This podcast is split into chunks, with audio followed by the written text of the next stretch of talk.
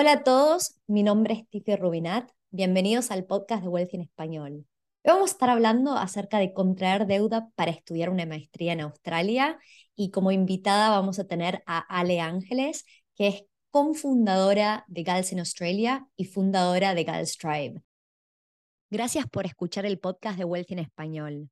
Tengo un mensaje corto antes de que comencemos hoy.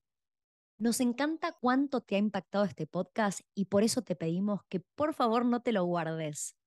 Estamos queriendo crecer la comunidad de inversores latinos en Australia y tu reseña de cinco estrellas en la plataforma de podcast donde nos estás escuchando nos ayuda a que otras personas puedan encontrar este podcast para adquirir conocimiento y empezar a invertir. Desde Wealthy te queremos agradecer por tu apoyo. Es un honor ser parte de tu camino de inversión. Ahora sí, que comience el show.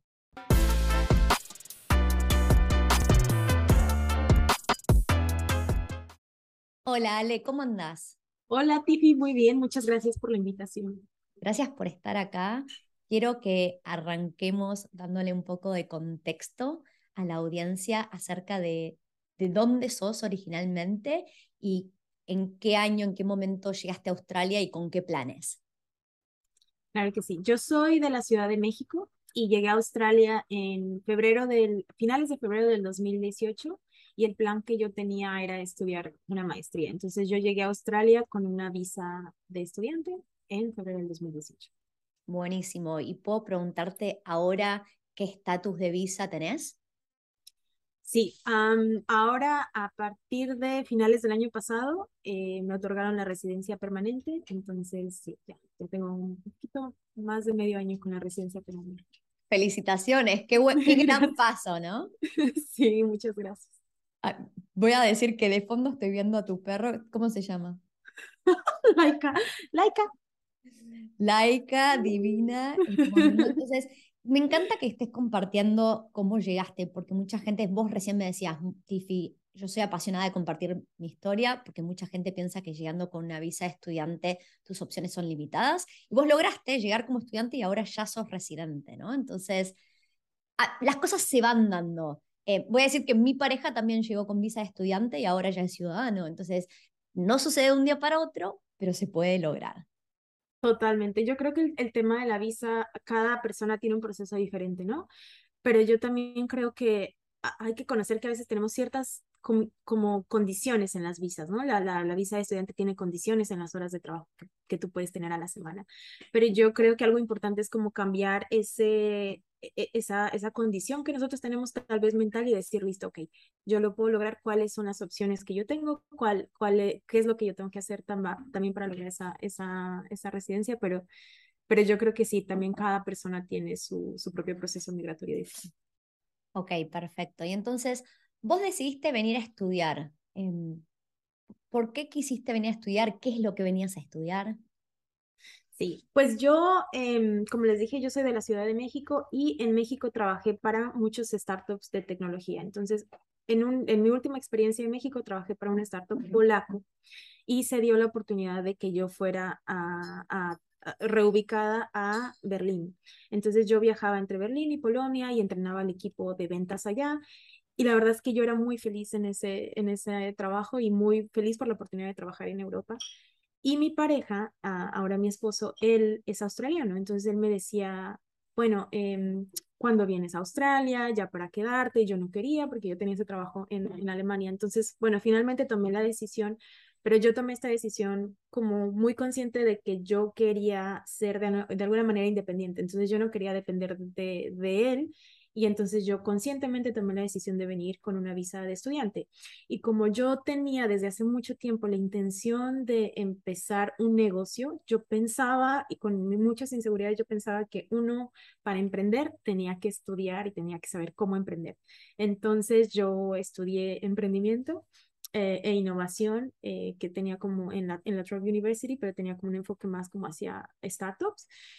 Y llegué con visa de estudiante para estudiar, de hecho, en Victoria Uni.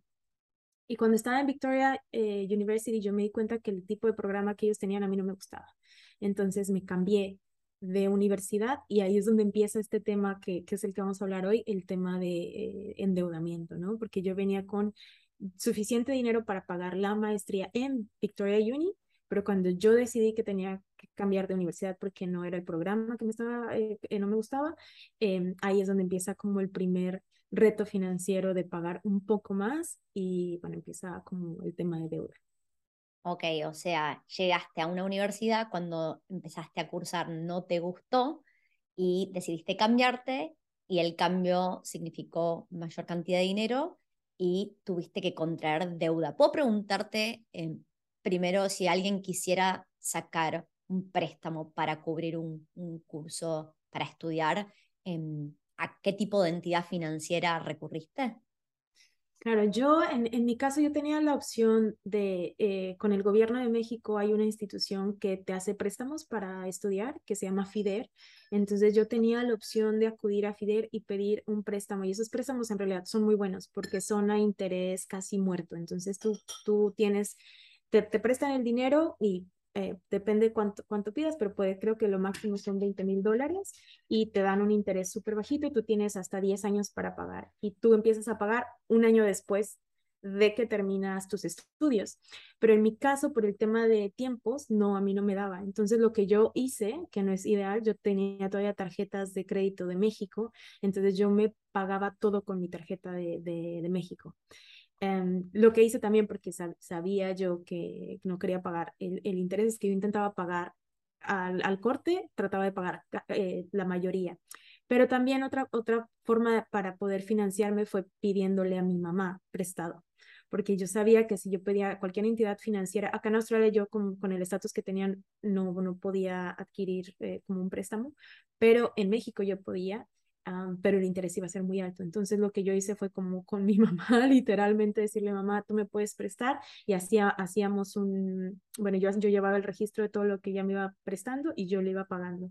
Pero claro, esta deuda con la tarjeta, entre la tarjeta, la deuda con mi mamá, se fue acumulando, ¿no? Entonces, eh, sí, pero yo, yo, mi financiamiento como yo me lo financié fue a través de, de tarjeta de crédito mexicana.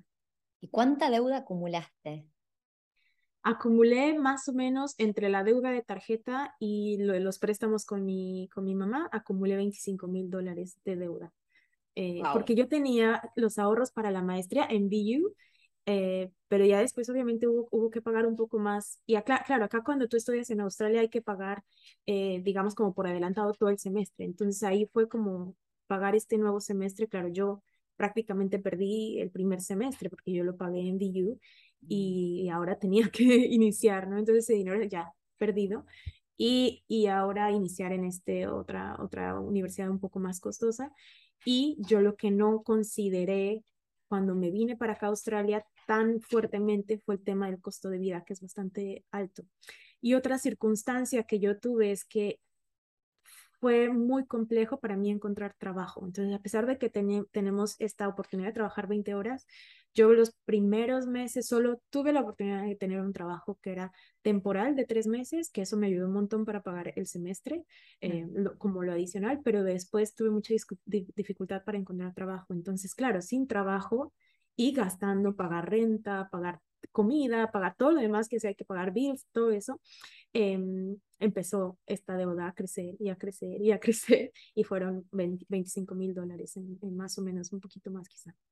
Y me imagino que estando fuera de Australia es bastante complicado poder proyectar costos de vida y gastos, porque hasta que uno no llega, uno quiere hacer esas proyecciones, pero el costo de vida en Australia es altísimo y mm, y lleva un periodo de adaptación y de entender. Em, ok, entonces llegaste y tuviste este cambio, pero además vos decís que no habías proyectado o calculado em, el costo de vida que realmente fue, ¿no? Y ese fue uno de los, de los problemas.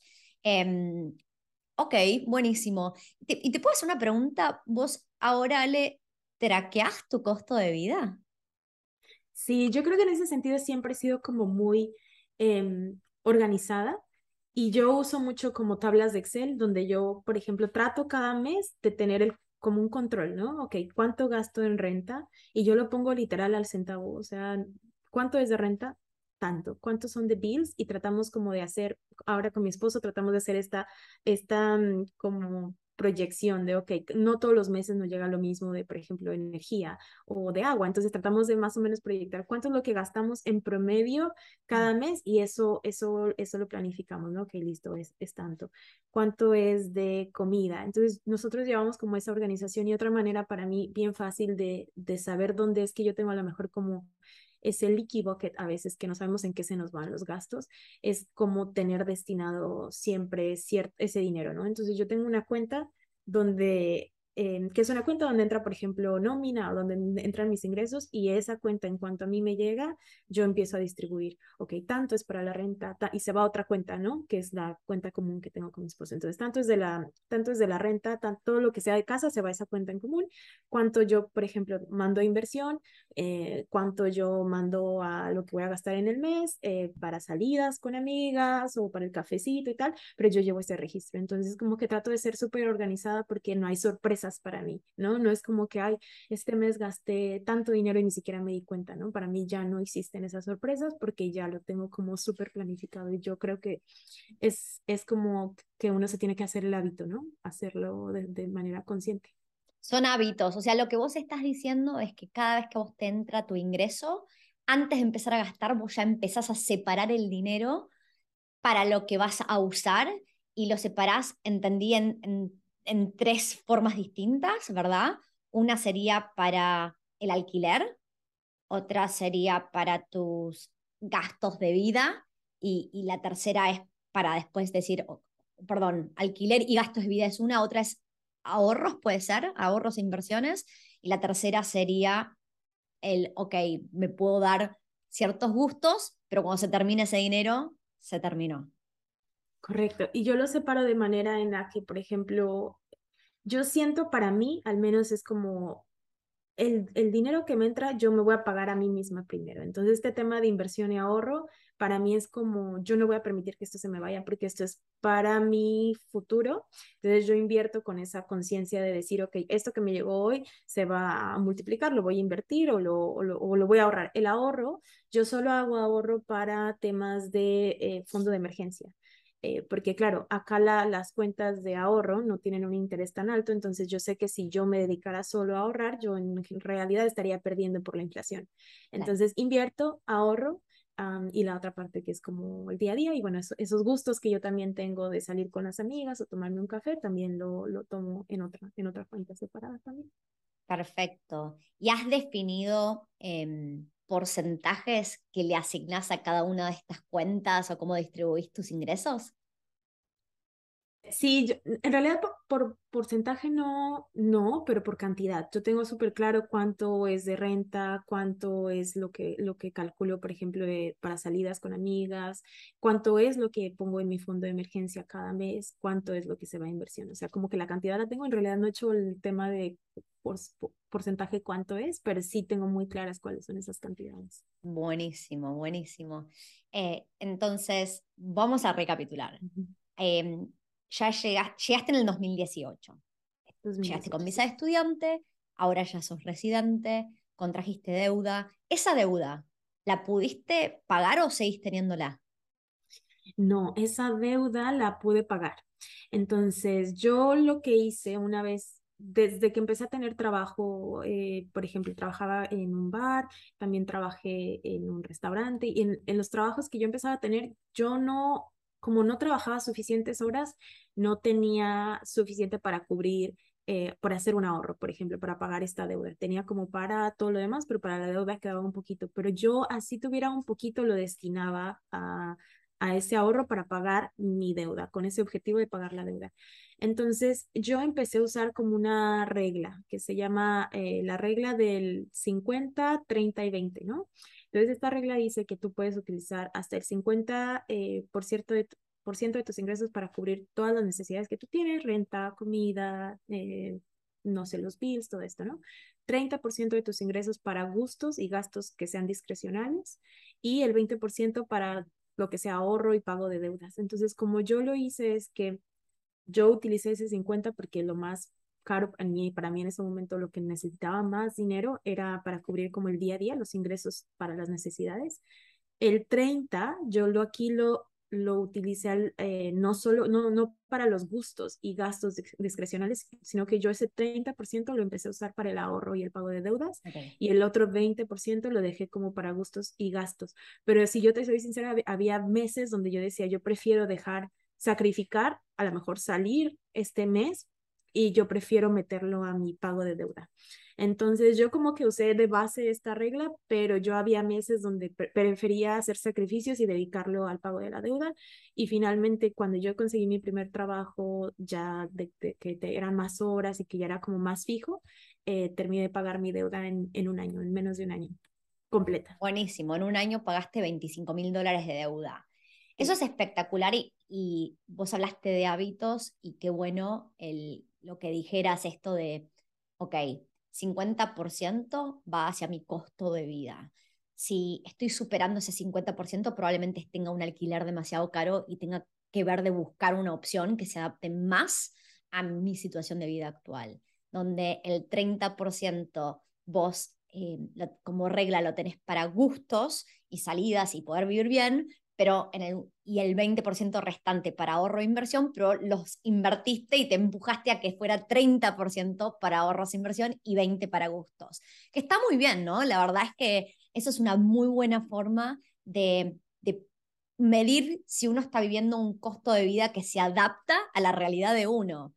Eh, me, ha, me, ha, pasado montones de veces de charlar con personas que decís, qué increíble, porque tienen sueldos altísimos y su costo de vida es bajísimo. Están dispuestos a hacer sacrificios de todo tipo para pagar baja renta, bajos costos de vida, no les tampoco sean tantos gustos, como que viven una vida muy tranquila y después lo opuesto. He visto personas que teniendo un sueldo por ahí de la mitad de lo que tengo yo gastan el doble de lo que tengo yo. Y decís, qué increíble, ¿no? Cada uno va asignando distintas prioridades y, y es, son esos pequeños hábitos en el tiempo los que hacen un, gran impacto en nuestros ahorros e inversiones. Así que qué bueno que cuentes esto. Em, y vos, desde la parte más emocional, mientras que tenías la deuda, ¿sentías mucha presión o cómo, cómo llevaste el día a día? Porque ahora lo contamos y pasó y suena todo muy transaccional, pero me imagino que es complicado mientras que estás viviendo ese momento. Yo creo que para mí el tema más estresante era poder pagar a mi mamá. Más que, más que la deuda de la tarjeta de crédito, más que cualquier otra cosa, yo decía, yo tengo que poder pagarle a mi mamá. Entonces, cuando yo hacía este ahorro, no era como, yo ahorraba cada mes, pero no era como que lo iba ahorrando y se iba haciendo y yo iba acumulando, ¿no? Yo era que ahorraba este mes y listo, se lo enviaba a mi mamá. Ahorraba este mes, se lo enviaba a mi mamá. Y así fue como yo de alguna manera logré como medir ese y mitigar ese estrés que yo sentía y ya después, bueno, salir de lo de la tarjeta de, de, crédito.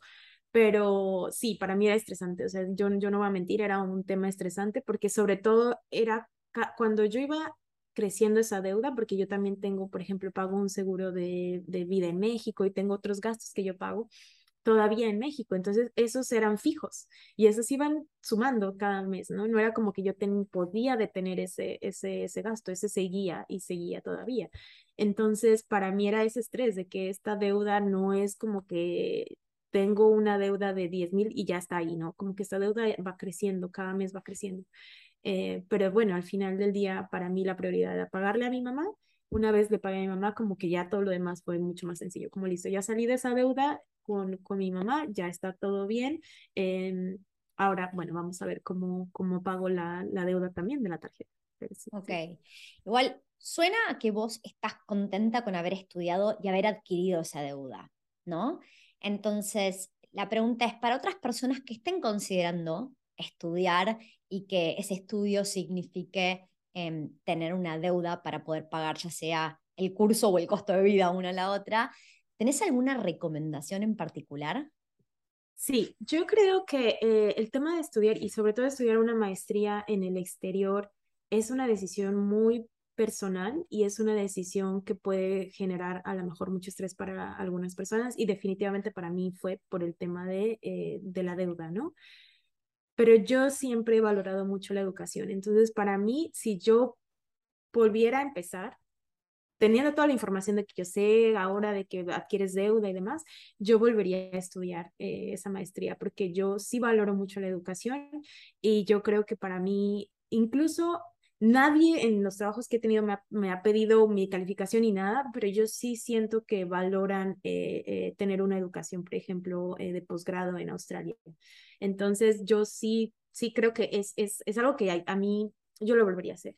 ¿Qué consejo le daría a alguien más? Que Em, a lo mejor que piensen que otras opciones hay también, ¿no? Porque yo tengo otras amigas que han venido eh, a Australia, a lo mejor a empezar con cursos como de inglés y tienen la meta de estudiar una maestría, pero deciden primero venir y ver si les gusta el país, si les gusta el sistema educativo, o sea, como como de una manera tal vez más eh, estratégica, ¿no? Como venir, ver si les gusta eh, y empezar a ahorrar y después ya empiezan a estudiar la maestría después de, no sé, uno, dos o tres años estando en Australia. Entonces creo que depende de la estrategia que cada quien tenga. En mi caso y como se dieron las circunstancias, yo, yo decidí venir a estudiar la maestría y yo lo volvería a hacer igual.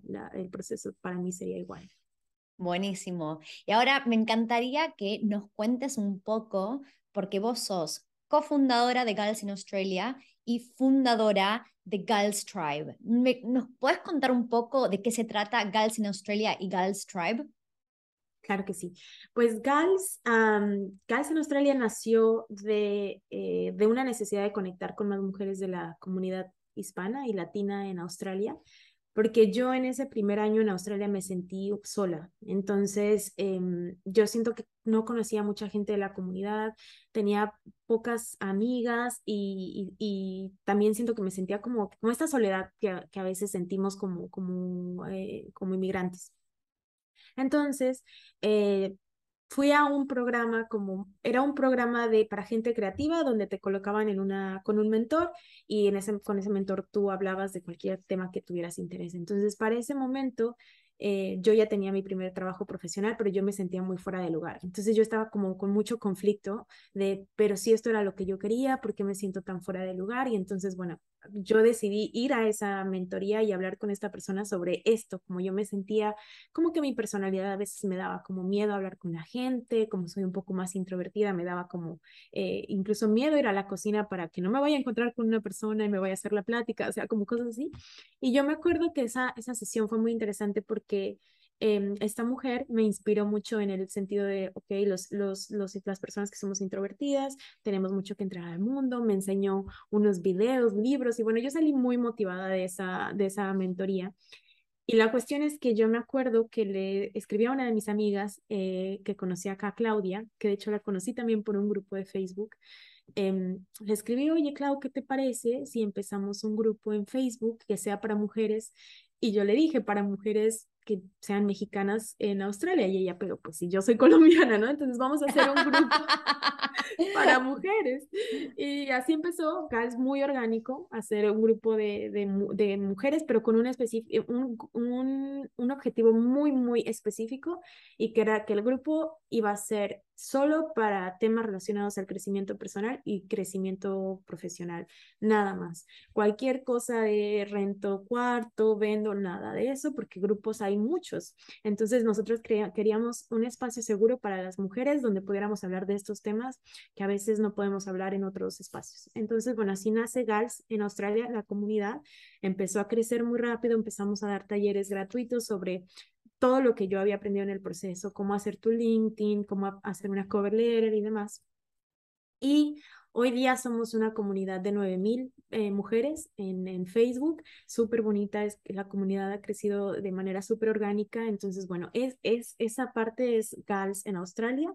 En la parte de, Gal, de GALS Tribe es un programa de mentoría que es también para mujeres eh, inmigrantes. Empezó como parte del, del, grupo de GALS en Australia, pero ahora es abierto para todas las mujeres que sean inmigrantes de, de realmente cualquier background. Y bueno, la idea es em, buscar también ese espacio seguro para las mujeres que, que son ambiciosas y que buscan carreras eh, profesionales en Australia, ¿no? Y saber que sí podemos lograr esas carreras profesionales y podemos tener un buen, buen sueldo también y que no, no necesariamente tenemos que sentir que nuestra experiencia que tenemos local, perdón, la experiencia que tenemos en otros países no cuenta porque solo la experiencia local cuenta, con lo cual es mentira. Entonces, bueno, eso es, eso es de Galstrad. Y voy a dar fe de que eh, cómo nos pusimos en contacto es Caro, es nuestra marketing manager y ella era parte del grupo de Gals en Australia y em, empezamos a hacer colaboraciones juntos y hace poco estuvimos haciendo múltiples búsquedas laborales. Una de las búsquedas que ya cerramos em, la, publicó Caro en ese grupo y, y, fue increíble la cantidad de personas cuando estaba haciendo las entrevistas para el rol preguntaba, bueno, ¿cómo llegaste a Wealthy y a este eh, rol en particular? Y diría que el 30% de las entrevistas que hice, em, la gente decía, vi esta publicación en Gals en Australia. Así que fue increíble ¿eh? y, me parece un re lindo espacio. Yo soy muy pro comunidades. Eh, creo que todos podemos llegar mucho más lejos si nos apoyamos y, y a veces es solo la inspiración de ver que otra persona lo está haciendo, si él puede o ella puede, yo también. Y, y es, es, la motivación, ¿no? De seguir avanzando. Em, ahora se me viene a la cabeza que estamos eh, justo, eh, lanzamos un programa que se llama Wealthy Partners. Creo que no lo, no lo hemos publicado en Gals en Australia y no, después te vamos a preguntar si es el grupo adecuado o no, porque el, el Wealthy Partners, el objetivo es poder em, conectar con personas de cualquier comunidad, pero estamos atrayendo a la comunidad latina, honestamente, que tengan ganas de aprender acerca del mercado inmobiliario australiano, ayudar a otras personas y generar un ingreso extra. O sea, no es un trabajo permanente, pero por cada persona que refieren, em, pueden ser parte del proceso de ir aprendiendo y adicionalmente ganar un, ingreso adicional, ¿no? Entonces, em, siempre todas las comunidades, y hemos, la verdad es que Wealthy es una sola empresa, pero la cantidad de clientes latinoamericanos em, llevó a que la empresa fuera más eh, tengamos más clientes latinos que australianos en este momento. es increíble, es una comunidad muy buena, ¿no? Es, o sea, y somos buenos en general, somos muy buenos ahorrando, nos preparamos em, para cuando las cosas no van como uno planea, entendemos lo que son las recesiones, entendemos lo que es la inflación, que es el trending topic. Entonces, la verdad es que somos una excelente comunidad y, nos ayudamos entre todos, que eso es re importante. Sí, yo creo que ese, ese programa suena muy bueno también para las chicas que no sé, yo, yo me imagino en aquel momento donde cuando yo empezaba que no encontraba trabajo, o sea, tener este tipo de, de programas donde puedes referir a alguien y aprender al mismo tiempo me parece fantástico, ¿no? Como, no sé, como que son de esas cosas que a veces uno no, no conoce porque es nuevo en, en, un país, entonces yo creo que es súper bueno eh, tener, tener ese, ese, ese tipo de programas donde además de que tú recibes un beneficio monetario, tú también estás eh, aprendiendo sobre una industria nueva que a lo mejor no tenías idea antes. Entonces, genial. Totalmente. Así que bueno, para los que están escuchando el podcast, vamos a dejar el link para personas que les interese ser parte del programa Wealthy Partners. Y Ale, me gustaría cerrar este episodio preguntándote ¿Qué significa para vos la palabra riqueza, que en inglés sería wealth? Claro.